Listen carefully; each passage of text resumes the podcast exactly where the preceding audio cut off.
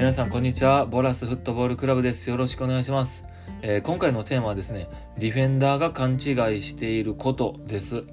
えー、現代のサッカーにおいてね攻撃する人と守備する人なんて決まっていないですし、まあ、分けることはしないですよね、えー、今回のお話はフォワードの人も関係がある話なんで、まあ、ぜひ最後まで聞いてください、えー、今回のテーマになっているディフェンダーっていうのはですね守備側の選手という意味なので、まあ、ディフェンスラインの選手だけではないです。ボールを持っていない方のチームの選手全員だと思って聞いてください、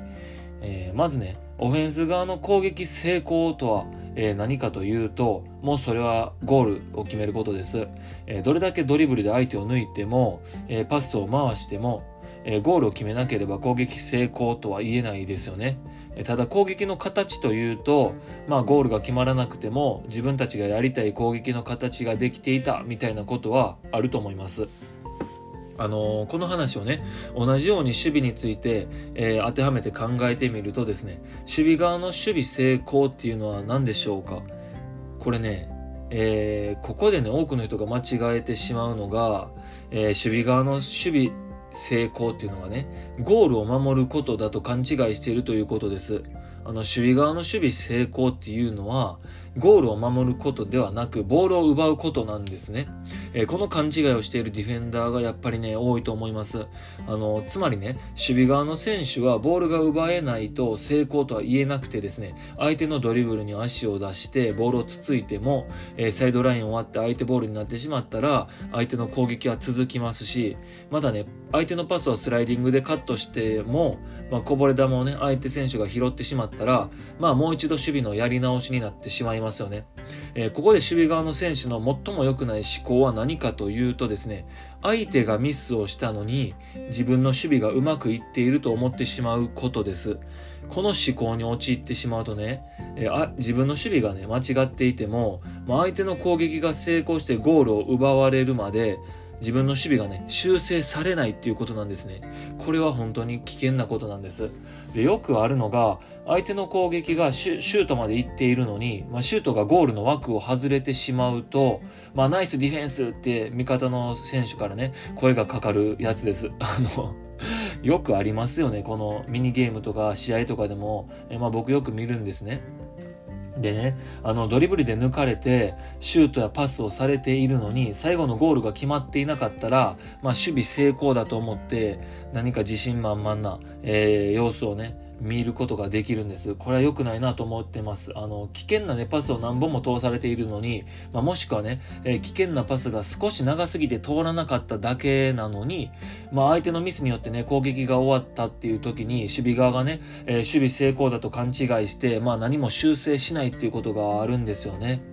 あの、実はね、この現象っていうのは、プロのチームでもよくある現象だそうです。あの、注意しなければね、ならない、一番重要なこれことなんじゃないかなと僕は思っています。